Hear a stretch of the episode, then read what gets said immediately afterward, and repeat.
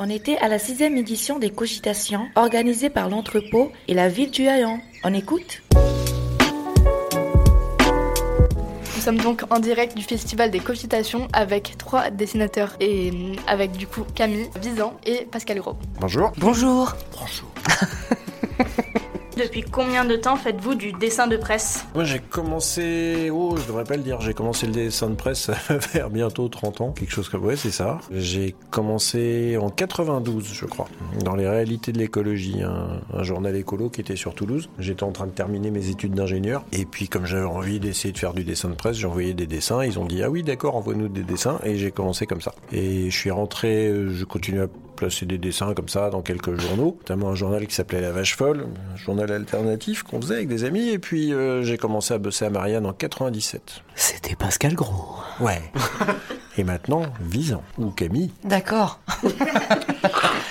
Alors moi, si vraiment je, je peux, peux être honnête, hein, c'était il y a un peu plus de 20 ans, euh, quand j'ai rencontré La Lettre à Lulu, qui était un journal satirique euh, nantais, et qui est toujours, qui était, pourquoi parle-je au passé, euh, qui est toujours euh, le journal satirique euh, sur Nantes. Voilà, première rencontre, et en off, vraiment, les, le pr- les premiers dessins de presse, sur l'actualité ou sur l'histoire que j'ai fait, c'était pas bien, c'était en cours de terminale, cours d'histoire. Alors moi historiquement je sais pas parce que je dessine des conneries depuis un, un temps euh, depuis ouais, je sais pas ça va faire une bonne centaine d'années. Officiellement parce que j'ai été menacé par des amis qui m'ont dit euh, arrête de faire des dessins juste pour euh, nous faire marrer en soirée et faisant quelque chose de sérieux, ça c'est 2008. Mais après entre le moment où on se dit ah bah, je vais peut-être essayer de faire quelque chose de sérieux avec et le moment où le truc sérieux euh, arrive, il y a quand même un laps de temps, hein. faut faut pas Ouais. être pressé. Et pour vous, quelle est la qualité qu'il faut avoir en tant que dessinateur de presse Ben déjà, faut être euh, blonde.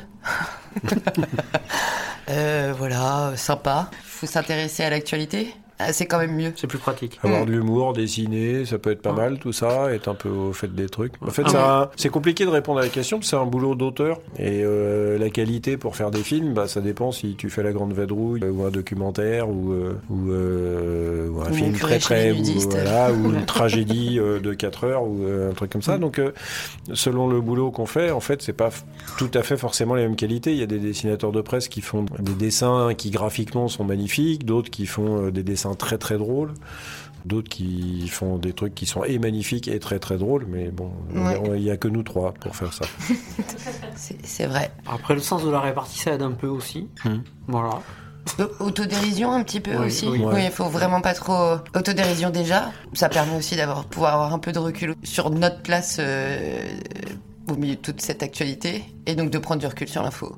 Il y a, peut-être aussi le fait de savoir rester des sales mômes, en fait. Parce qu'il y a quand même ce côté-là dans le dessin de presse à aller euh, piquer là où ça fait mal.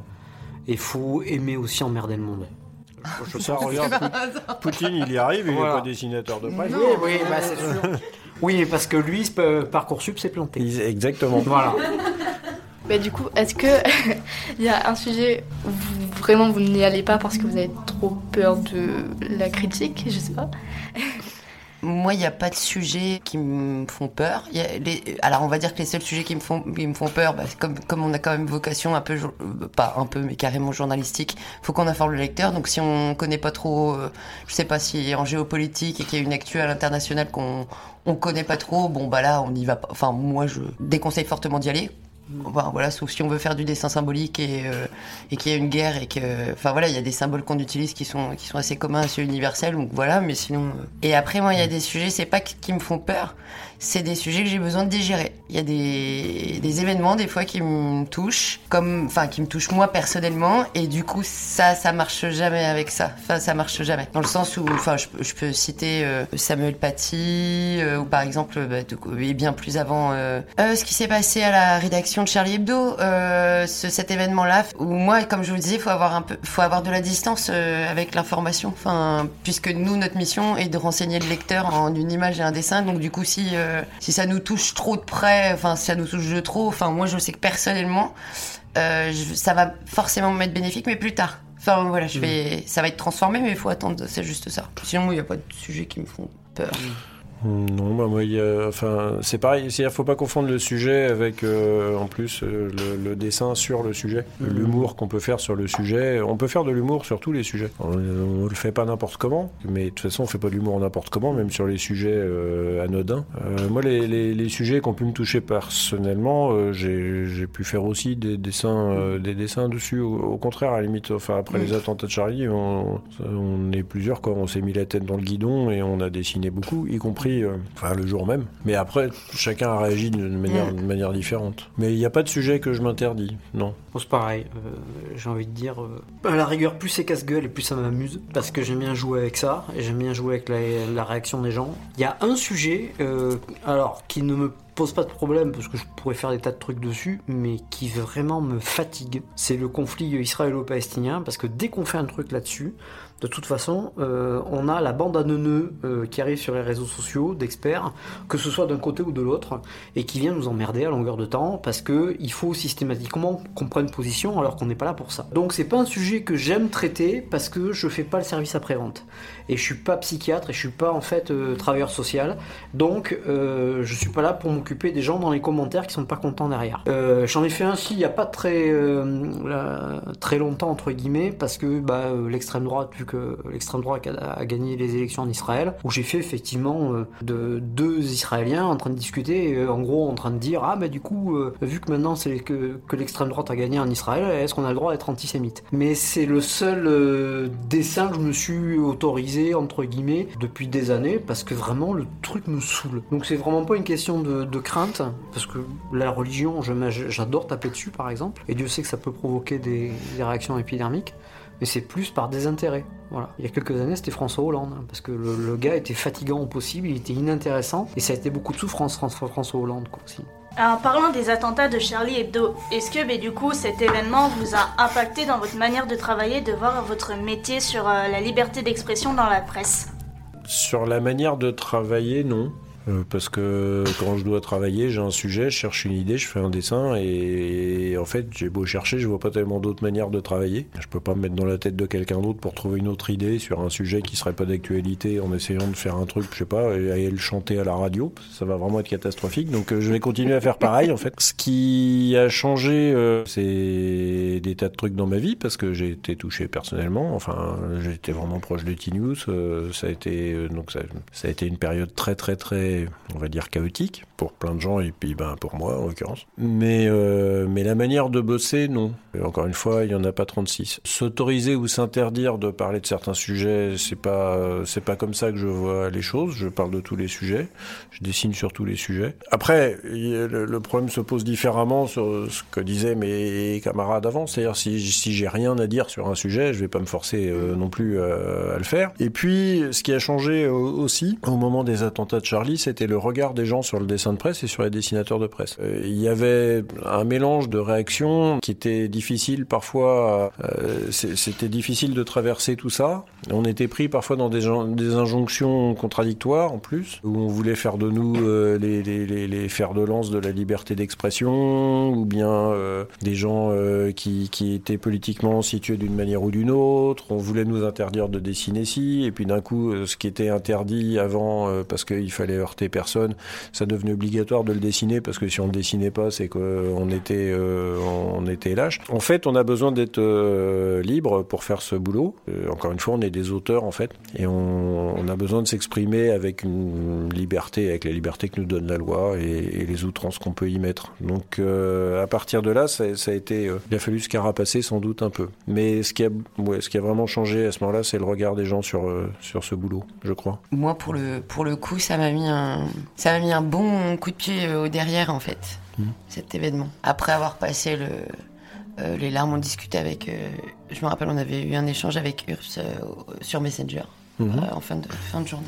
Et, euh, et du coup, je me suis, je l'ai, je l'ai vu et entendu très vite. Puis j'ai vu deux, trois personnalités qui ont commenté à la télé euh, le métier, euh, qui prenaient pas forcément position ou pas. Enfin, je sais pas, toute une ambiance très étrange. Je dis, oulala, non, mais donc, euh, non, mais ça, moi, c'était une, c'était ce que je considérais comme étant une passion à côté, un, un hobby. Parce que c'est pas mon métier. Pour moi, je n'osais pas encore à l'époque le mettre euh, à titre de métier. Parce que, en plus, j'étais pas publiée dans la presse. Donc, euh, voilà, je faisais mon blog avec mes dessins de presse toute seule. Je voulais pas. euh. Et du coup, euh, c'est à, à partir de, de ce moment-là, j'y ai réfléchi il y a pas longtemps et en fait, ça coïncide euh, étrangement. Alors que j'avais pas fait forcément le lien, mais je pense que c'est ça aussi. Où j'ai commencé à faire, euh, à rencontrer les gens qui, qui voulaient aussi faire des ateliers de dessin de presse avec des petites associations culturelles à Bordeaux, euh, culturelles à Bordeaux, enfin voilà, des petites choses comme ça. J'ai dit ok, on. Moi, je vais vous expliquer, comment je travaille et, et ce que c'est pour moi en fait. Et du coup. euh, j'ai rejoint l'association aussi Cartooning for Peace au même moment, euh, très peu de temps après, avec un truc du qui enfin voilà, qui fait des ateliers de dessin de presse en milieu scolaire et en milieu carcéral aussi. Et du coup, euh, ça m'a mis un peu un coup de pied au derrière sur le, je sais pas comment expliquer. Oui, où je me suis dit mais ah ouais, c'est c'est un vrai métier quoi. Enfin, c'est mon métier et c'est celui que j'ai toujours voulu faire. Mais pourquoi est-ce que je l'ai garé sur le côté? Enfin, et du coup vraiment personnellement j'ai bah j'ai je m'y suis mise euh, plus quoi, enfin entièrement quoi. Euh, alors moi j'ai un truc qui se rapproche un peu de, de Pascal parce que alors je les connaissais pas de manière encyclopédique, j'ai eu l'occasion d'échanger avec Tinius et Charb euh, quand ils étaient venus euh, à deux reprises en fait à la librairie de, euh, de Rodolphe, donc Urbs. Donc forcément quand il s'est passé ce qui s'est passé, j'ai eu du mal à digérer quand même pendant un petit moment. Hein. C'est pas le genre de truc qui m'a mis la pêche.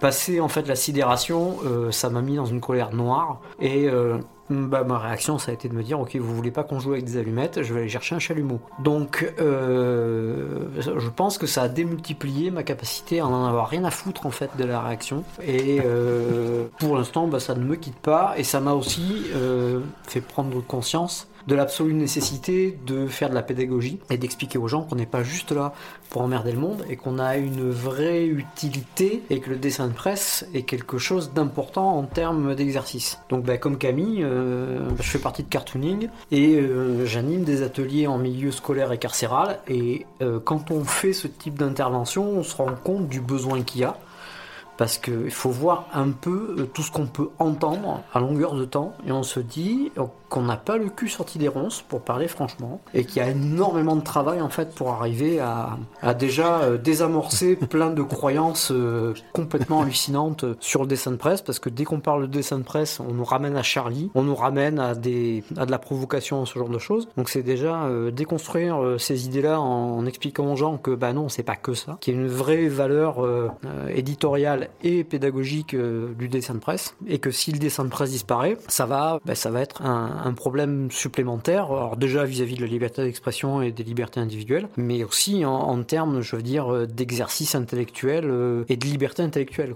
Est-ce que pour vous, les événements de Charlie Hebdo, ça a permis de, si on peut le dire, mettre en lumière euh, le métier de dessinateur de presse? C'est euh, ce que disait aussi Pascal, c'est une drôle de mise en lumière. Mm.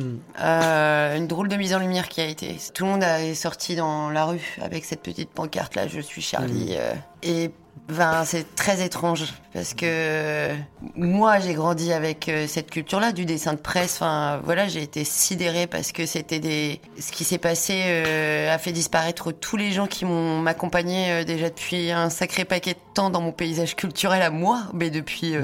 depuis Récréa 2, depuis, enfin, de, quelque chose de culturel où il y avait pas, je me posais pas la question et jamais j'ai vu, euh, enfin, je me posais pas la question. C'était intégré, culturellement parlant. Donc c'était une mise en lumière où tout d'un coup, on nous a vraiment pointé du doigt, donc à tous les niveaux.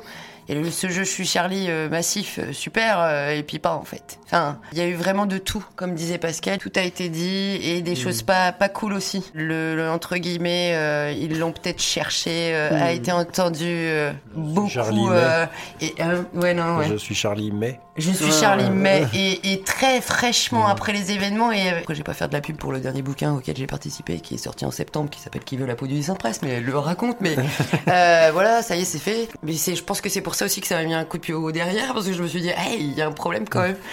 Euh, des, des, des gens que je pensais qui, bah, qui allaient être aussi sidérés que moi en fait mais qui étaient plus âgés que moi et qui étaient dans l'historique du dessin de presse euh, waouh. Et dans, dans tout dans l'information euh, d'investigation même aux gens enfin des, des, personnalités euh, qui ont même dit ça. Enfin qui l'ont laissé ou mais pire genre même sous-entendre. Oui c'était très étrange Après, là, tu rebondis sur le slogan "Je suis Charlie". Il a quelque chose de, c'est quelque chose de, de bizarre parce que ça a été un slogan euh, formidable. Il y a eu vraiment un Mm. élan de solidarité, moi, qui m'a, Ah oui. qui m'a touché profondément, en plus mondial. Enfin, j'ai passé, moi, quand les, les attentats ont eu lieu, j'ai passé la journée du 6 janvier avec T-News, à Bouclé-Marianne. Et euh, il y a eu les attentats le 7, j'ai appris ça euh, à midi, quoi, en ramenant mon gosse de l'école. Je suis allé, je suis allé à Marianne. Et en fait, on a bossé. On a appelé des tas de dessinateurs, on leur a demandé de faire des dessins euh, pour le truc. On a évidemment changé tout le journal. Et puis, je suis rentré et j'ai découvert le soir en rentrant, d'abord, j'ai découvert, Marianne était à côté de la place de la République à l'époque. J'ai découvert, en quittant le journal, que la place de la République était absolument noire de monde, qu'il y avait des manifestations partout. Et puis, je suis rentré chez moi, je regardais sur Internet, il y avait des gens qui allumaient des bougies euh, en Uruguay euh, avec, le- avec le- les noms, en tenant des pancartes avec le nom de mon pote. C'est un peu bizarre, enfin, c'est hyper touchant. Et puis, en même temps, enfin, c'est sidérant, comme on est stupéfait par. Par ce qui se passe à ce moment-là. Ensuite, il y a eu le slogan euh, Je suis Charlie. Le slogan Je suis Charlie était une euh, solidarité avec ce qui s'était passé. C'était, c'était on fait corps autour des gens, on fait corps autour de, bah, des victimes et de, tout ce qui s'est passé. On revendique la liberté d'expression. Et puis petit à petit, il y a eu une sorte d'ambiguïté autour de ce truc-là parce qu'en même temps, le slogan, il n'est pas innocent. Je suis Charlie, c'est aussi une manière de se l'accaparer. Et il y a des gens qui, au fur et à mesure euh, du temps, il y a eu des dessins. Bah, Charlie a continué à être Charlie, en fait, avec d'autres auteurs, ou enfin quelques-uns qui étaient encore là, puis d'autres qui sont et toujours avec un esprit un peu rentre dedans. Et ça n'a jamais été quelque chose de consensuel. Et donc, il y a des gens qui ont découvert ça et qui ont fait Ah, je suis plus Charlie. Mais ça veut dire quoi, en fait? Ça- si c'est pour dire euh, je, je- je quitte ce journal, en fait, vous, non, vous n'y étiez pas. Je disais, il y avait je suis Charlie, puis je suis Charlie Hebdo. C'est les, les gens qui font Charlie Hebdo qui sont Charlie Hebdo. Et si c'est pour dire ah ben je suis plus solidaire euh, de ce qui s'est passé et finalement ils l'ont bien cherché, alors là c'est plus du tout la même chose. Et ce double sens un peu du slogan euh, a créé un phénomène un peu un peu bizarre. Charlie Hebdo a jamais prétendu faire du boulot consensuel.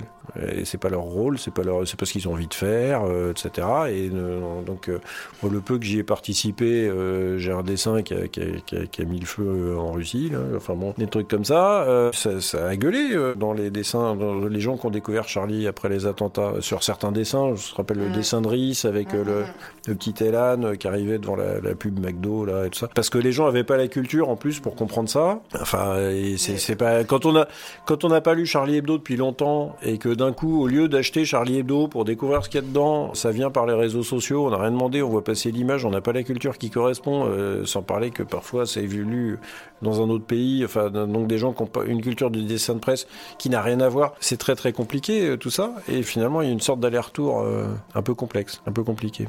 Pardon, je parle trop. Non, non, tout, Ta réponse à. Tout est bien ta- résumé. Ta réponse Ah à bah elle alors. toute seule. euh, Tu nickel. t'appelles ça un résumé voilà. si, parce qu'on peut en parler longtemps, hein, donc. euh, Oui, bien sûr. Et est-ce que c'est la première fois que vous participez aux cogitations? Euh, moi, oui. C'est la première fois que je viens et c'était super. je ne peux pas dire mieux. Non, vraiment.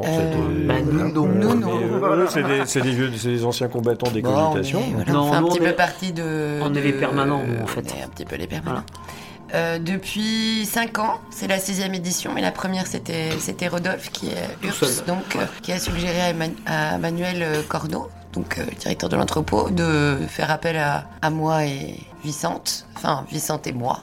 Bien devant. Et euh, pour venir euh, un peu renflou, bah, pour venir renflouer les, les rangs et, et d'ajouter euh, à, à ce trio que nous formions un ou, euh, ou plusieurs, euh, plusieurs autres dessinateurs, pas forcément locaux, et autrices, oui, puisque la première ça a été Nadia Willis from Tunis qui, était, qui a été invitée. Puis bon, après il y a eu Covid et tout ça, et donc c'est pour ça que l'année dernière on a eu deux, on a eu un bonus. On a eu Jean-Michel Delambre et Yann Lindacre qui sont venus Ouais. faire un peu la, la compile de ah, les éditions ont été ratées donc euh, on les refait, on refait avec vous. Et donc voilà, on est plutôt. Ça y est. Bon, moi, euh, je suis un peu lente, donc du coup, là, cette édition, je la kiffe beaucoup. Vraiment, vraiment, j'aime beaucoup, beaucoup. Du coup, Camille, vous avez euh, co-dessiné un livre avec Herbs. À quand une nouvelle collaboration avec lui? Euh, je ne sais pas. Bah, du coup, on va peut-être euh, on va peut-être se laisser un petit peu de temps. Hein, parce que voilà, une fois de temps en temps. Et puis là, du coup, la collaboration, en fait, j'ai un peu envie de de vous répondre qu'elle a été faite il y a pas très longtemps, là, quand on était en dessiné en direct pour Fred Fromet et, euh, et Guédré, euh, voilà, et qu'on collabore euh, voilà, sur, les, sur les cogitations chaque année déjà. Et après, bah, voir, quoi. S'il y a un éditeur ou une proposition, ou si on a le désir de- d'en faire. On avait, oui, où il y a eu des, des, des idées comme ça, mais je, je pense que voilà, on va attendre. Je vais faire des petites choses de mon côté, lui aussi. On a des choses à faire, et puis après, on en reparlera. Mais du coup, en parlant de collaboration, est-ce que c'est facile de collaborer avec euh, quelqu'un? Euh, là, il, a s'agit de. Il y a une autrice en amont qui a souhaité euh, que ce soit Urbs qui, qui fasse les dessins de son abécédaire. C'était une partie très écrite. Et, euh, et du coup, euh, elle s'est dit, euh, en, parlant avec Urbs, bah, ce serait bien qu'on intègre un autre dessinateur, une autre dessinatrice. Et donc, elle m'a choisi moi. Donc, bah, c'est un peu un choix qui est déjà un peu imposé. Voilà. et puis après, on fait la répartition était très simple. Là, c'est un abécédaire. Donc il y a euh, 26 lettres qu'on s'est répartis tous les deux. Euh, un des- le dessin de presse phare, la lettre choisie, bah, ça, ça a été très très très systématique. La première c'était lui. Je faisais la petite illustration de fin du, du chapitre, fin de la lettre. Et puis euh, voilà, chacun on alternait le la formule. Donc ça a été euh, ça a été fait comme ça. On a travaillé tous les deux de notre côté euh, et puis on a livré euh, chacun de notre côté. On s'est pas justement là on s'est pas on s'est pas consulté. On a vu un peu voilà ce que l'un avait fait et l'autre ou pas. Donc des, on euh, moi, je sais que quand je vois, j'ai pas envie de faire forcément. ça se passe dans le cerveau. Après, je peux, j'ai pas la solution. Enfin, je peux pas vous expliquer comment, mais du coup, on n'a pas envie de refaire pareil ou d'être dans le même. euh, Et voilà. Et puis, on a fait une couverture commune, donc ça, c'était assez drôle. On a quand même réussi à se retrouver une fois pour se dire euh, pratiquement à, faire. à voir ensemble un peu ce que ça pourrait donner. Puis on, on a fait chacun, il a fait son dessin de son côté, moi j'ai fait le mien. Et puis après, moi c'est moi qui ai un peu, puisque je maîtrise un petit peu la mise en page et tout ça, j'ai un peu rassemblé les deux. Et puis après, j'ai livré, on a livré le- les propositions de couverture à la maison d'édition. Et puis voilà, ça s'est fait comme ça. Donc c'était as- assez sympa. Et avant, j'ai fait les cahiers de vacances de Manu avec euh, Guillaume et Charline qui sont chroniqueurs sur France Inter. Et là, c'était de la, c'était de la blagoudette euh, à toutes les pages et à tous les exercices. Et là, ça a été des barres de rire. Et là, c'était, très très bon. Enfin, c'est vraiment un super souvenir où vraiment j'ai beaucoup rigolé. J'avais le Google Doc qui était ouvert et, j'avais qu'à, qu'à faire, qu'à faire quoi en fait. Et, euh, et on s'est bien marré. Donc c'est agréable des collaborations. Moi, j'aime, bien. Du coup, d'ailleurs, il y a des copains qui me disent qu'il faudrait peut-être que je pense à faire quelque chose toute seule. Attention, ça va bientôt arriver. Vicente, vous avez sorti une BD qui est sur euh, votre chat cul poilu. Ouais. Votre chat est si amusant que ça. Oui, oui, oui, oui, oui. Alors c'est euh, basé euh, parce que je fais un peu de BD, enfin je fais de la BD pour feignant parce que je peux pas faire que de la BD parce que déjà que le dessin de presse c'est compliqué pour manger. Si je rajoute que de la BD derrière, euh, je vais finir par aller jouer de la guitare rue Sainte-Catherine à Bordeaux, donc ça va pas être terrible. Donc tu le bah non non, je sais pas jouer de la guitare en plus, donc j'ai un handicap. Donc oui, donc je fais une BD de temps en temps quand ça me prend, hein, parce que je suis pas pressé pour faire des planches. Euh, non, parce que j'ai des amis qui font de la BD, qui sont des, auteurs, voilà, et comme euh, 80% des gens qui font de la BD en France sont au RSA, ça m'a pas motivé forcément de devenir auteur de BD. Et ça, bah, c'est une BD que j'ai faite qui était pas prévue du tout à la base pour être une BD, parce que c'était des, petites histoires et des anecdotes que je publiais, alors qui pour certaines ont une vraie euh, part de vérité. Après, c'est juste que je, euh, je pousse le curseur un peu plus haut, hein, voilà, parce que j'en ai fait quand même un, sociopathe euh, profond, hein, voilà, autocrate, euh, c'est-à-dire qu'en Corée du Nord, a priori, mon chat, ça passe. voilà. Euh, mais ben, ça plaît aux gens, hein, voilà. Et puis a priori, il n'y avait pas encore ce créneau, parce que je le disais au début, je vais pas faire une BD avec un chat, parce qu'il y a tellement de trucs déjà avec des chats. Mais non, le, le côté sociopathe qui gueule, qui est insupportable et qui pète des plombs, il n'y avait pas. Donc il a trouvé sa place naturellement, et puis bah, c'est bien. Donc il y en aura d'autres, mais après, ça, ça quand, je sais pas. Gros, vous avez sorti une BD, Nulle part où fuir. Que voulez-vous fuir Et avez-vous enfin trouvé un endroit où fuir?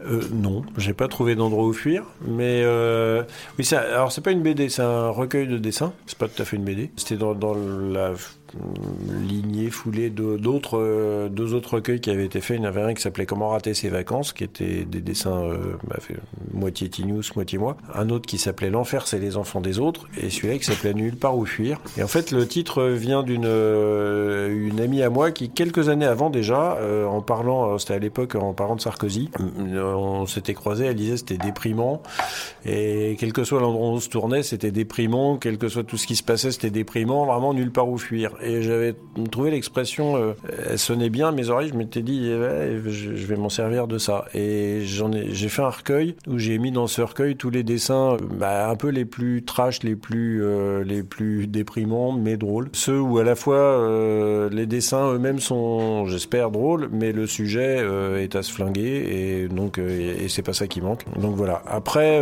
nulle part où fuir, non, j'ai pas trouvé, j'ai pas part d'une autre planète peut-être, mais là non. Mais ce qui est bien aussi, c'est que justement, quand on se dit il y a nulle part où fuir, on peut soit se déprimer et puis aller se pendre ou rester les bras ballants, soit se dire bah puisqu'il y a nulle part où fuir, on peut aussi euh, se retourner et puis se battre. Et je crois qu'il y a des gens qui font ça de plus en plus et c'est pas mal.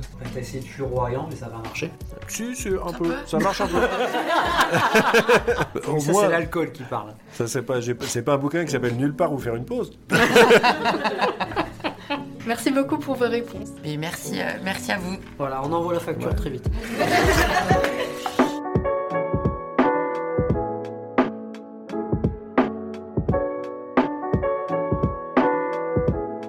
You talk. You talk. You talk.